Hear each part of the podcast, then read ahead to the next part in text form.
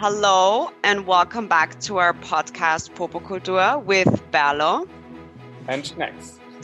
Today we are um, recording in English because we have a very special guest virtually connected with. It's Raresh. Hello and thank you for your time. Great to have Hi. you. Hi guys. Hi. Great to have you online. um, well, we're very interested in you as a person because we love your Instagram account. It's like a piece of art. And Daniel uh, and uh, Schnex and I, we were sitting and and checking it out, and we were wondering how how you got it started, or how do you get started? And like, first of all, the first question that pops in my mind is like, what do you call yourself? What's your profession? Are you an influencer? Are you an artist? Are you everything? Okay, starting with the hard question I see there. uh, what do I call myself? Um, I don't know. I guess uh, it's I don't know what to call myself, but people outside they call me influencer or content creator. Honestly, I myself I don't know. I don't. I didn't put a label on it yet. But I guess you say I'm an influencer uh, or a social media influencer when I don't want to go into it and people ask me, "What do you do?" and I don't want to really go into it. You know, I'm an influencer, whatever. I say uh, I'm either in social media marketing or I'm a photographer. Yeah, because um, I also saw like that you that you shot a campaign for Lena Hoschek, like Yeah. the, desi- the designer. A few, yeah. Of course, you know, um, pretty impressive for an, uh, um, to shoot a campaign for a designer. So, Mm. that would you say that you are also like a photographer, or is it like would you summarize it under content creator in general? No, I would say I'm a photographer. Uh, okay, now everybody that's a real photographer will say, "Ah, these Instagrammers." uh, but I'm a photographer in, ter- in sense that I do uh, all the steps that a photographer does. So I, I take care of like uh, the technical part. I take care of lighting, uh, and then I do uh, take care of what like an uh, art director would do. You know, I set the stage. Uh, I work with the model directly, and then I do what an editor will do. So I take the material, I edit it, and I give it to the to the client. So I was actually talking with somebody a few days ago uh, that uh, we, as a let's say content creator, we have to do all the all the stages that are normally done by different people in a like a, traditional type of structure. Like if you go to an agency, whatever, you have somebody that's only photographer, like takes the camera and clicks. Uh, and then there's somebody else that is only the art director, then works with like uh, the environment, the model, and then it's somebody else that I don't know uh, does the emails, the marketing, the negotiation, the contract, and then there's somebody else that does other stuff. So we have to pack everything in one person. So um, I have to do all of them, and uh, if you work in this branch, you have to be able to know a little bit of each of a section. So you're little, you're literally a, um, an agency consisting of one person, right? Because I mean that's a lot Yeah. of pressure. Because Yeah, you're well, regular. in my case i do i do everything with my wife together. So she's also uh, an influencer. She's uh, has her own channel. And although we have two separate companies we do kind of work together. So it is a little bit more of a feel like i have somebody to talk with to plan to you know? Yeah. but uh, yeah i would say we do everything together alone all in one. So if So- yeah, if your name is Me and Mango, um, like the, from your brand, uh, um, would you say that Mango is your wife then? No, that's everybody thinks that. Um, many people think that me and Mango is actually a couple channel for me and her, uh, and I get it because of the name. Uh, but actually, Mango was my parrot. I had a parrot, my pet, that Oh. I uh, really liked. Unfortunately, he passed away like this year, but he was with us for uh, I think eight or nine years, and um, he was really with us everywhere. We went through different uh, you know places, different no, you, we went through life and he was also always there. So we ha- it kind of meant a lot for us and for me as well. I got it as a present for my wife like uh, nine years ago. And um, his, his name was Mango. Oh. And that's why I said me and Mango as uh, like me and my pet. But Okay. uh, now everybody asks, oh, so Irina is me and you're the mango. So I'm like, So that's the Whatever. mystery is lifted today. yeah. okay. So maybe we just uh, like walk down memory lane. Like how how did this this whole concept start? The whole channel with me and Mango and you getting into photography and this whole very Mhm. digital creative um, playground, let's say. Getting so many followers is like it's on the one hand very impressive. I don't think it's like something that happens from one day to the other, and then it's a lot of pressure probably as well to maybe in the community. I don't know. I'm not an influencer, so um, I just have a couple of followers, so I'm fine with that. say it, say it Bello. I think you have. How many do you have? I think 300 plus. Thank you for asking. so we are micro influencers. Yeah, we're micro in our micro world. Actually, micro influencer would be from uh, 10k to like 50k. That's oh, the, the rule of hand with agencies. You know, okay, if they're okay. looking for a micro, if you have above 50k, they say, "Oh no, we are looking for looking for my for uh, micro influencers." So. Oh, okay, okay, I learned something. So I'm like literally not existing. Sorry, I'll take it back. so it happened like that. Uh, it started with Irina. She was uh, she she's more like a artistic type of personality. And um, she uh, we were I, both of us were had like normal jobs working from different firms. And she started playing with instagram as a app editor or some, something like that. Uh, and um, it was just normal a hobby like for this is like five six seven years ago. So it wasn't big. It was like just another app. Uh, and she started to you know take some pictures in the city in vienna beautiful architecture stuff like that. And then uh, she got kind of um, because she was pretty good she got pushed by instagram she was suggested. And then um, you know all this kind of ecosystem started to form around her channel like brands so that she has a lot of like impact good engagement stuff like that. And they started contacting her and was everything very very organic.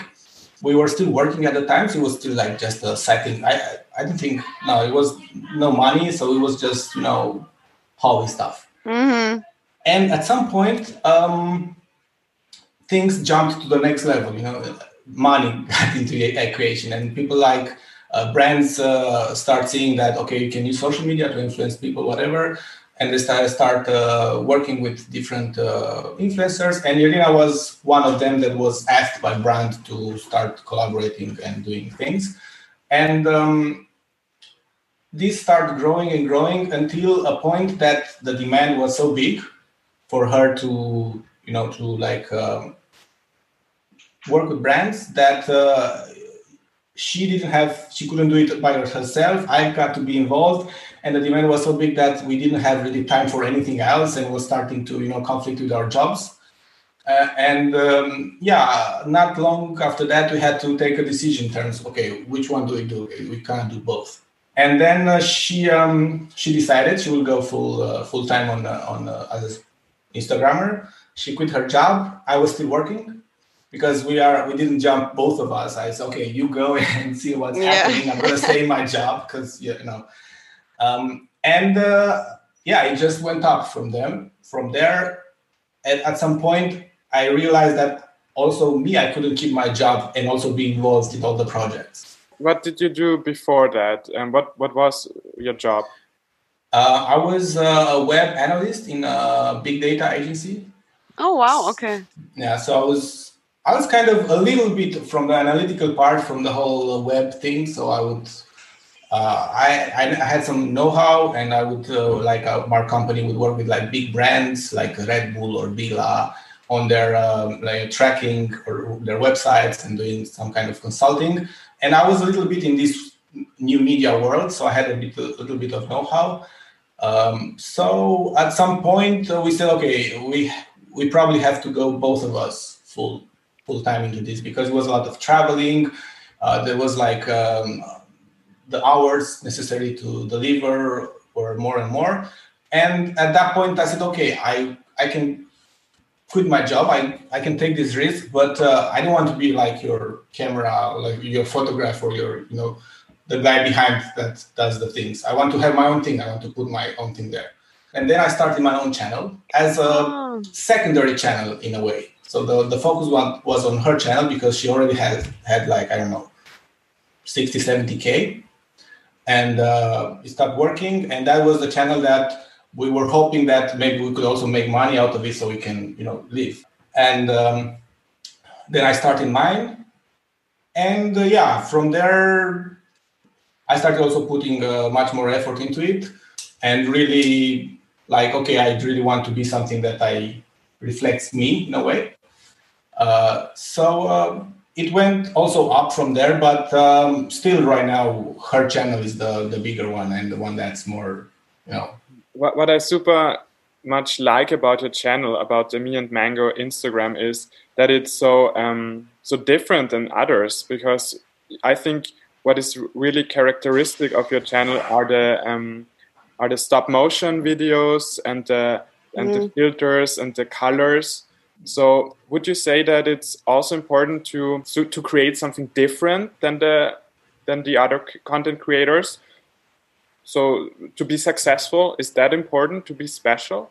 depending how you define success. Do you mean success in terms of uh, followers, engagement, uh, contracts, money, everything that's like uh, business-wise success?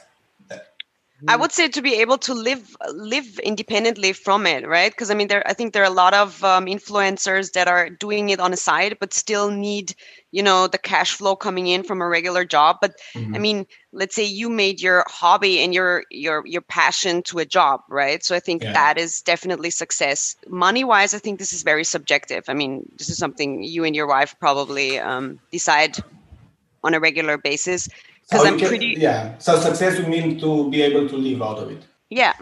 Yeah, okay. Right, Daniel, or would you say something else? I mean, I also think that um, just followers um, is. I would not consider it just um, followers as success because the engagement is also very important so that people engage with you and that it's not like a silent community but a community that talks mm. to, you, to you and comments yeah. on your content mm-hmm. but um, for me um, I would join Leila's or uh, Bello's opinion that um, yeah, it's it's important to like to live from it or at least to be independent and because if you're creative, uh, a creative person, you need also like the basic needs you need yeah. to have them fulfilled. The basic needs, and even more than that, I would say it's legitimate to want more. You, you want to upgrade. Maybe you want to have a better room, a better home, you know, a better car. I don't think that's it's anything wrong with that. I don't really agree that uh, like an artist should be you know uh, uh, very poor in order to be authentic. Yeah. Uh, but um, to answer the question, if you need or how much how much do you need to be creative and different in order to have success, right? That would be the question. Um, mm-hmm. Let me think. I think there are two like two forces that uh, both need to be balanced in a way on one on one hand you have let's say what everybody is doing we call this the trend so if something now it's trending everybody is doing more or less the same but people like really like to consume it we call this a trend and it is smart to get on it because then you are um, let's say where the action is happening. On the same time you have something that you can do that's different that's really you that's creative that's that makes you different than the others.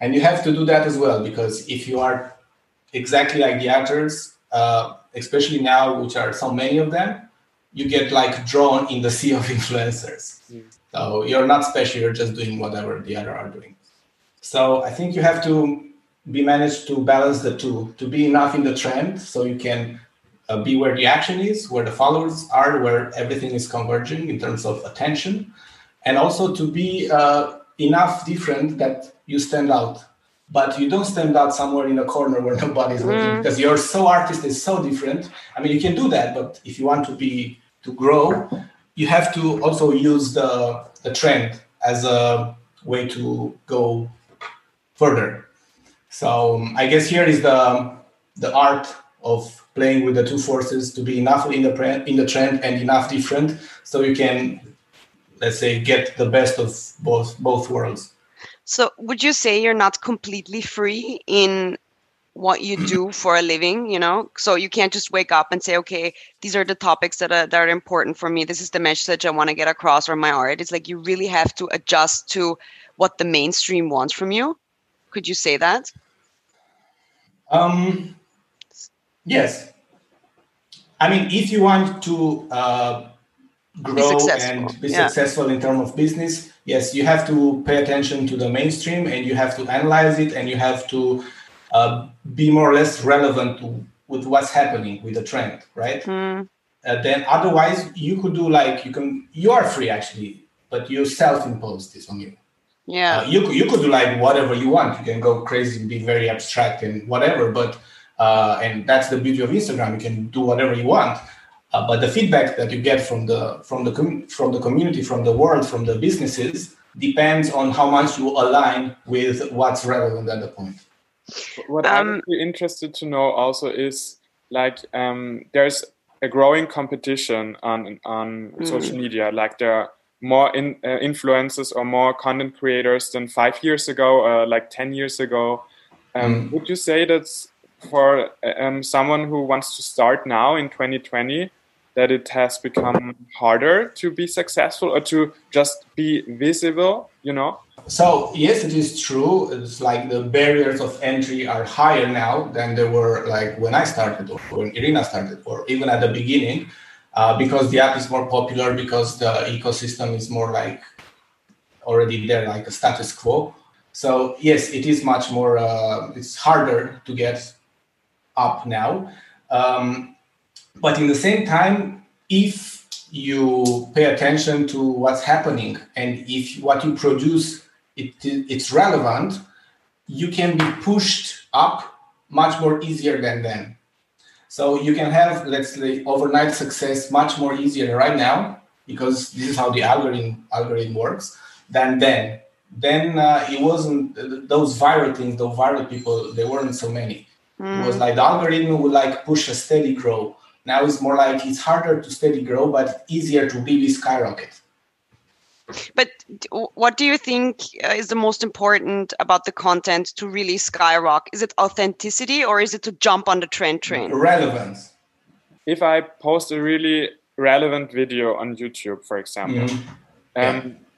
so at least a few people have to see it to consider it as relevant for them. Mm-hmm. But how does the that when does the algorithm know? Oh wow, this is relevant. First of all, guys, if I would knew exactly the answer to those questions, I would have millions of followers right now. So I don't know. No, I don't know how the algorithm exactly works. But as like a, my own opinion after analyzing and seeing what's happening uh, is that uh, you need to have um, a constant, let's say it's not one post, maybe it's like a month of good posts. That is like a cumulative effect. And mm. after a while, I don't know exactly when, after a while, as you said, the snowball effect starts. So you have to, let's say, be, be very, very, very good at the beginning, really try to break the ice. And if you do that constantly for a, per, a period of time, even if you do one month, if you post every two days, really good posts that every post is like getting more and more, then the algorithm analyzes that and see the increase percentage wise maybe. Yeah you have 100 follower uh, uh, likes today you have 150 tomorrow you have two the, the other day and say that that's easy for the algorithm to see oh this is promising this must be good content because i see an increase constant increase. What i'm going to do i'm going to take this content and show it to even more people than his followers right now yeah, mm. I'm going to put it in other networks like in the explore page or whatever. And then they analyze how those people are reacting to your post. If they see a growth in their reaction, they say, okay, so that means this is really good. I'm going to push it to even more people. So it gets gradually like that. But what I found interesting is that um, you also have a YouTube channel where you um, post um, videos about like the best places in Vienna and um, like travel diaries yeah. from from Dubai or Paris. So I was I, I noticed that you post not so regularly on YouTube. No, I actually um, stopped uh, two years ago, and I just posted uh, one month ago another video from Hungary, and that was part of a like a, of a paid deal. So that's why I uh, I negotiated to to also do a YouTube video, but. Um, otherwise i don't post anymore on, on youtube. Why, why don't you post any longer on youtube? Well it's um it's a lot of work and mm-hmm. uh, little return. So i really have to invest a lot of uh, energy and time into producing all that stuff. And then i don't have so much return into it. So in other words it didn't really took off. Oh really? Because a few video videos they really took off. They have i think 200,000 views, uh, something like that. A few of yeah, your... but those are the exceptions, and uh, they took off in time, like during I know two or three years. And why do you think these videos um, were exceptions? Because um, I I couldn't notice any difference in the quality because some videos of you mm. yours that are have half no, of they, they were more relevant. Good, you know, pardon? They were more relevant. So what worked, what went well on YouTube was like, uh, for example, we did a video when we did our, our DIY uh, bed from yeah. People could have some value out of this. Okay, oh, I could do also a bed like that. Uh, so there is extra value than just seeing two guys going on a vacation. Vacation. Or, I mean, uh, yeah. No, sorry. I mean, the thing is, I think you can't provide or be successful on all social platforms on the on the same time right? I mean you have to mm. focus mm. right? Yeah. yeah. Or can you, you because i see it's difficult because instagram is very imaginative with a lot of pictures. This is more the the language than youtube. You, there's a lot of action. You have to look good. You have to do fun stuff. Music has to work etc and then now we have tiktok. It's more this fun dancey quick i don't get this medium but whatever. And then snapchat and what the hell ever those names are. Um, I think you have to no, focus. Forget Snapchat. Snapchat is history. I know. I heard. I heard from a young student I have at my office that's not cool anymore. But okay, I, I know that. but um, it's like, does it? Do you have like a transformation as well? I mean, because I think like Facebook that was the thing back in the day. Then Instagram yeah. came, right? I mean, is like is Facebook does that, is that important for you at all in your daily business, for example? You know that what's interesting about that? It seems that each platform has its own generation so you say more Facebook is more like our parents' generation. They mm-hmm. spend so much time on it and do a lot of stuff there. Our generation, more like millennials type of uh, people. I mean, type people born around that time. Uh, they're more into Instagram, and the young kids, the, really the youngsters, the young people, they are more into TikTok. But I'm also more into TikTok. I don't Maybe get it. You are a kid inside. Yeah. so let me ask you something. So like for me it's so abstract because being like a content creator influencer i mean it's like you don't you don't really have a nine to five job right? It's like mm. like how much work do you put in? Because it's like when i go to your account it's like oh it's so pretty and la la la but i think it's a lot of work because if i post a picture it takes me like five hours to look okay for my 20 likes. Well sometimes it's 100 and then when i start you know with all these filters i'm like oh hell forget it. You know what for? This is like you know I'm just mm-hmm. gonna go mm-hmm. for a run or something because I can't deal with this. So it's like a lot of work, or is it something that you get better in, and it's like you you do this stop motion videos in like a minute? Like, do you, you and your wife consider like okay, Saturday, Sundays off, we don't work, or do mm-hmm. people that are in that line of never have off? I don't know. Yeah, how does it work? It's um, it is um, a challenge for sure. You don't have like a structure, so you have to self-impose, or you will burn out actually so the, the problem normally is that you do too much. You don't mm. stop because there is always something to do. It's always better. It's always a, a target in front of you. Uh, and I know many influencers that uh, actually do burn out because they never stop. So I think um, the smart way is to to to make a schedule for yourself and say, okay, for example, in my case, uh, in the evenings I don't work, so I stop around six, seven, or whatever. Great. Mm-hmm. Well, if I have a project, if I'm on a trip or whatever, but if I am at home, I'm in my regular program, I, I stop and I do something else. Um, but then there is also that voice in my head saying, okay, you could do more. whatever, why don't you work on a piece of content, post tomorrow? Maybe that will help you grow. Mm. There is, you have to deal with that. How do you, I mean, uh, you don't want to be lazy. Uh, you have, you want to give the the best you have, but also you don't want to be give so much. It's like you, when you go to gym and you work out too hard, then you actually damage your muscles instead of uh, helping them grow. So there is a juggle there, and um, no, we don't have like Monday to Friday. We work on weekends the same. Sometimes we also forget what day it is because they are all the same. Uh, sometimes we work a lot. Like we can have month that we are like every day evenings. If we are on a trip that could go f- till I don't know two three weeks, it's every day going out, every day shooting. It's like a very um, demanding schedule. and we also have afterwards after a, a trip like that we have we also have a low like when we are exhausted and everything is kind of slowing down and we are not so productive and then we have to get back on the you know high level performance um, the bigger you are the bigger your clients are and the more responsibility you have and you have to deliver. It's not a joke anymore. I mean if you work like a big designers or you have with brands you do things it's it's like a job. You you are responsible. It's also your image. You have to protect. You cannot say oh, whatever. I don't care. Mm. so um, yeah you have to really take it serious.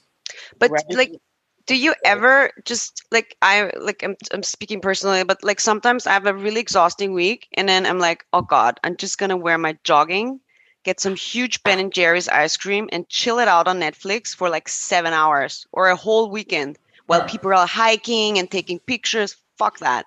Chill it out and even being a little bit depressed not being depressed but you're so tired. Do people like you can even do that?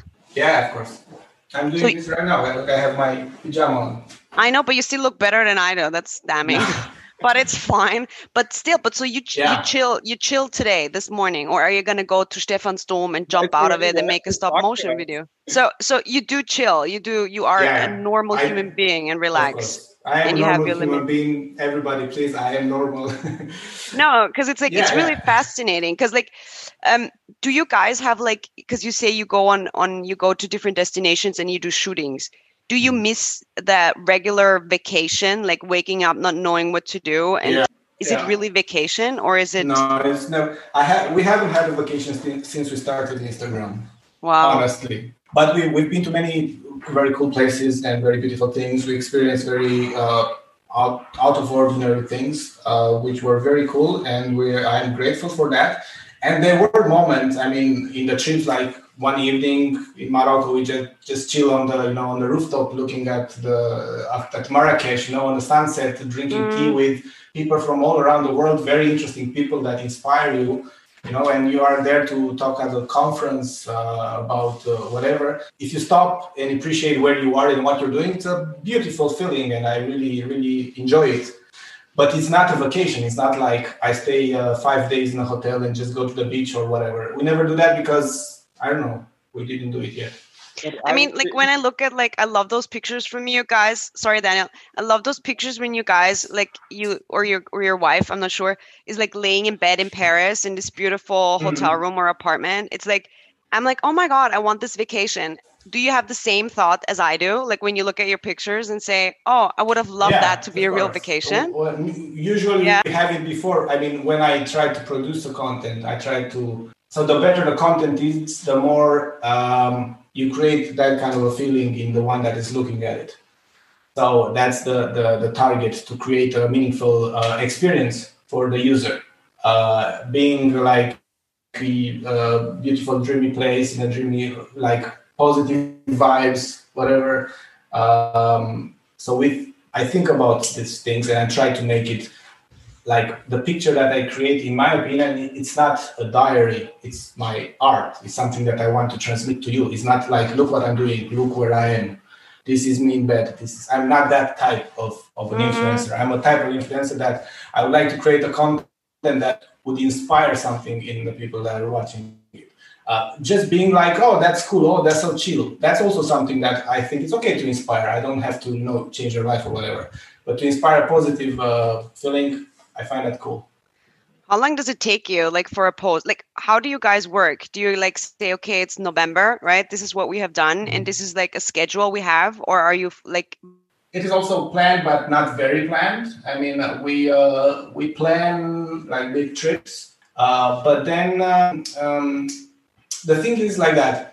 How it works in my case, uh, I have to like it first in order to be able to create it. So I, I have to um, have it in my mind and then when i create it i know where to go and what to do. It, it is very rare that i don't know what's to be how the content will go out and i just go you know and i'm i'm randomly trying to do something. Mm-hmm. that's more rare. That has also uh, it has also some benefits in terms that sometimes when you experiment you don't know exactly what you want but just you do stuff sometimes it clicks. And oh look at that but normally you have to kind of uh, have it in your mind before and uh, we, we notice that then is when the, the creation process is the most is smooth Um, so logistically, we kind of um, have uh, the next three, four weeks kind of more or less we know what to do. We have the the scheduled some shoots. We have scheduled some uh, works. We normally have uh, like we do uh, for brands, so we know in advance that we have to deliver at that date. So it's already scheduled for us in a way. Um, and yeah, it, it, it is more or less like a like a like a business. You just schedule your task, you know what you have to do, and then you focus on the task, micro focus on it, and you see exactly what kind of content can you create, what what is the environment. That uh, was very important for us for a while because we were like traveling a lot. So depending where we are, we create a type of vibe. Um, mm. So um, yeah, I don't know if I answered exactly, but this is how more or less. Yeah, yeah, you did. It it's a good picture. How, how did you get these skills like video editing, um, mm. photographing? That's really sophisticated, actually, that it looks like that. I think the, the most important skill that somebody can learn, uh, and I think, I guess that's why we have school and university, uh, is to be able to learn new stuff. So that's mm. the most important thing that I learned. Uh, also, me being, I, I'm, I'm born in Romania. I lived in Romania until I finished my high school. I came here to Austria only at the university. So uh, I had to be able to adapt to new, different kind of situations. So I did this from uh, like more or less a young age, and I think I developed um, um, a mini skill to adapt to new challenges, to learn, you know, to figure it out how to do it. So that helped me in this because I learned everything by myself by trying, doing, reading, you know, so you you watched like tutorials on YouTube and read about it and yeah, everything. Try it out, see what works, try new kind of equipment, talk with other people that do it, ask questions, read blogs, read tutorials. Cool. So after starting starting uh, your profession like that, how do you how do you consider your community? Do you like your your let's say colleagues who do basically the same or are in the same field? Is there a lot of mm. pressure? Like how would you say? Is it like a family supportive uh, network or is it more you know the elbow me yeah. first? Um uh, first of all i meet very a lot of interesting people. Most of people in this community are like a little bit a different type of people. Not you wouldn't have like a standard. There are people that are willing to take risks um, and to try something new, uh, they don't follow uh, like a standard path. Usually, they had to overcome some obstacles in order to get here. So uh, that makes them interesting, in my opinion, and interesting to find their story, how they did it, how they do it. Uh, then, uh, of course, we are all in the same community, but we are all also all competing to each other. So each of them, it's more or less my competitor, especially the ones that are closer geographically. So, for example, we compete actually for the same project with influencer in Austria, yeah, or mm. even Europe. Maybe we don't compete with influencers in Japan or in the US. Uh, so um, yeah, there is a limited number of um, let's say projects, and then there are more influencer-led projects, and then you compete on it. You you mean uh, projects with um like customers needing yeah, or, yeah. or, wanting paid to projects. hire? Yeah, okay, paid. paper. Uh huh. Uh-huh. so this of course creates um, also uh, undesirable type of uh, behavior and relations, and I think we can see in in, in the social media community the same same type of people and situations that you can see wherever else in other like in I don't know in fashion, let's for example.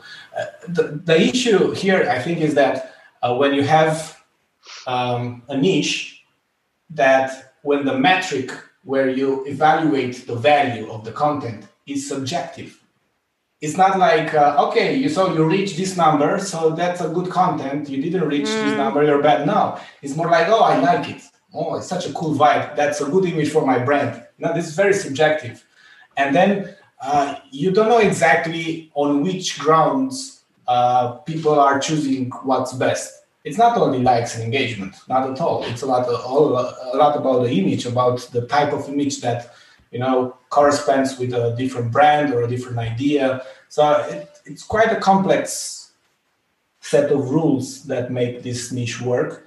And um, yeah, there is for sure that kind of a competition that not it's not always healthy, but there is also uh, like a very interesting group of people, and many of them are very interesting and you can learn a lot of stuff from them. Many of them have very interesting life stories, like you could you couldn't believe. Um, very inspirational, actually. uh, so uh, I say it's like everything else with the good and bad. So you do have uh, people that are close to you from the community that you liked, you, you learned to like over time but it's mm. like in other fields as well you always have the competition you always probably have yeah there are cool people that uh, you are friends with and even if they are also your competitor you really have a good relation and you wish them well there are other people that uh, you don't agree with the way they do it you find uh, that prob- let's say maybe you, you think that their um, their success is not proportional with their value you know the, the mm. what they create but again that's your that's your subjective take on that so it's very you don't know exactly who's right who's mm. not right I mean, is there like some sabotage going on in the scene? Like, I feel there ever... is, but honestly, I'm not very involved. I'm not a very social guy. Shady. Yeah, I'm not very involved into that. Bella always says like loves the gossip. there is gossip. Bring it on. Sure. I, I don't know. Honestly, I don't know. every time I, it's not interesting to me personally. That's the thing. For but, me, it is. If you ever hear something, call me. but I mean, let's let's talk about like haters gonna hate right mm-hmm. it's mm-hmm. like like even in my field like when you hear you you read something in the newspaper about influencers and so on like a lot of people say like this is so irrational. They earn so much money for like clicking you know for a couple of pictures. They don't really do anything. They don't have any expertise but mm. have like a, a pseudo expertise on everything you know promote i don't know stop pollution stop eating meat whatever. I mean like what do you have to say to that? Is like does it upset you? Like hey people i do work. I probably work more than half of you guys and like yeah. because even I get upset yeah, but I also know the reality that there are influencers out there that fit that description. Really? Yeah, of course. I mean, uh, I mean, it's obvious that influencer that there is zero percent art or like it's just uh, taking a picture of my ass and put it on my Instagram yeah. every day, and I have like a few million uh, followers and I know 100k likes per picture. Okay, I get it. They are relevant for a group of people that like that. But um, so I guess it's their right to be successful because they do something relevant. But I personally don't. I don't find them uh, valuable for me. So do, you know the Do you know that the Instagram account girls with irre- irrelevant um, captions? No. Um, you you have to you have to check it out. It's about guys and girls, and they um she she's taking pictures of the photo and the captions and then commenting on that. So it's so funny. Uh, okay. girls with irrelevant captions. Yeah, but in in the um in the end of our conversation, so I would I would be also interested to know like um, your final recommendations, like in terms of if someone asks you, "Hey, I would like to create content. I would like to be creative. How do I start?" What kind of um, tips and recommendations would you give to this person? I think practically you on. I think you need to to to train yourself, uh, and you train yourself by um, consuming a lot of good content. So if you want to create good content, that would be the result of what you put inside. That I would say. So practically, uh, you you want to follow good good people that create good content regularly look at their pictures. So you kind of train your mind to see something that is good. And then when you create, your mind will say, ah, that's not good because it doesn't match with all the millions of pictures that I have in my mind that were good. Because you see, look at that, the proportion is not very good. Or you look, this is overexposed here. Shouldn't be like that. So you, you just consume a lot of good content and then that would will inform you when you create content, will make you see the beauty in whatever is outside and try to capture it in uh, your content. So I think that's the most important.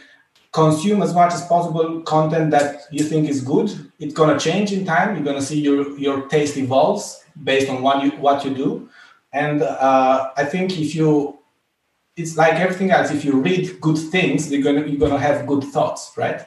If you see mm. good good content, good movies, whatever, then those will be in your mind. So this is the same with with uh, pictures on Instagram or videos. Uh, just try to consume good content to be mindful of finding good people, not just follow and look at content that makes you react react in a way. We usually use that just a reaction type of thing. Oh, this is oh wow, the wow effect.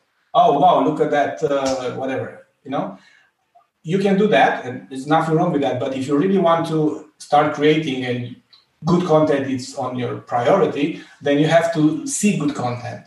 And seeing good, good content will make you more sensitive to, you know, seeing the good, seeing what's good and what's not when you do stuff.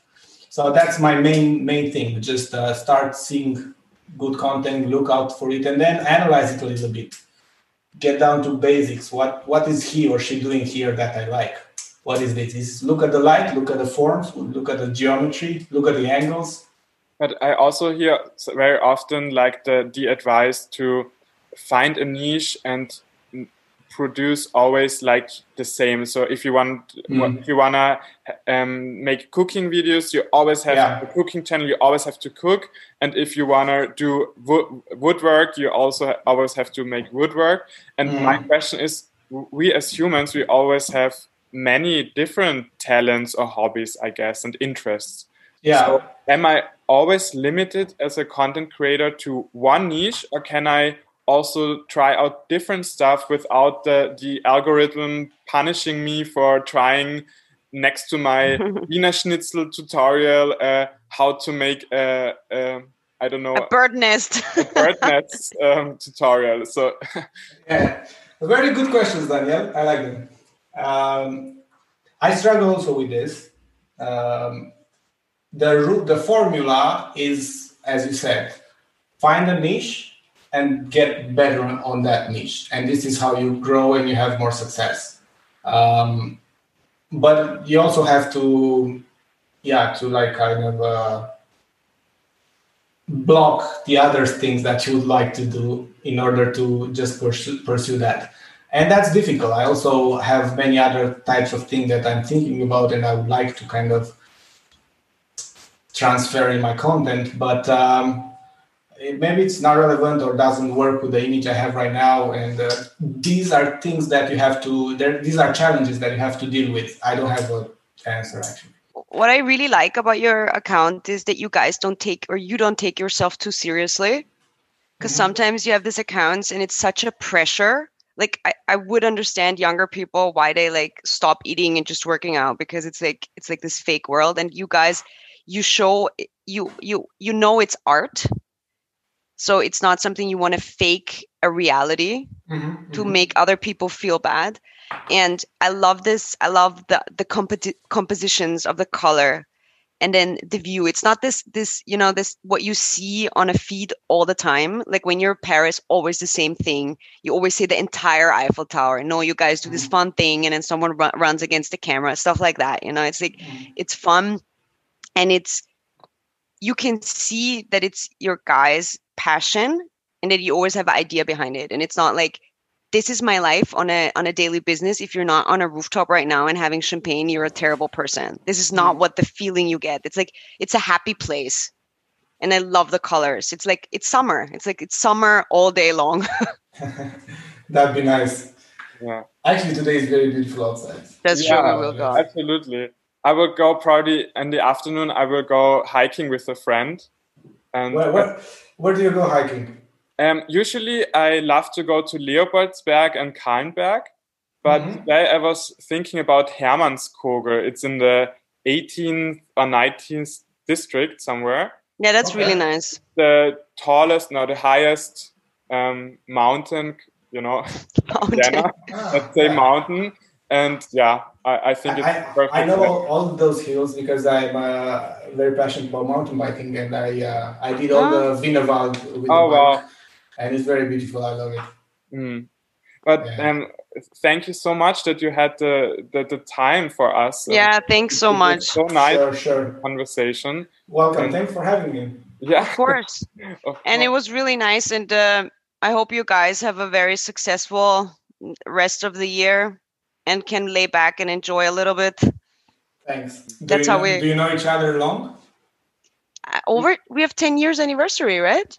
I think so. Yeah, it's Mhm. oh, oh, yeah, it's actually in October. It was in October our 10 years anniversary. Where's my present? That's my yeah, 10 years. We know each other 10 years. It was really nice Very meeting you. You're such a cool guy. Thanks so much. Thanks. You too. So, thanks. hope to see you, hear you soon. All right.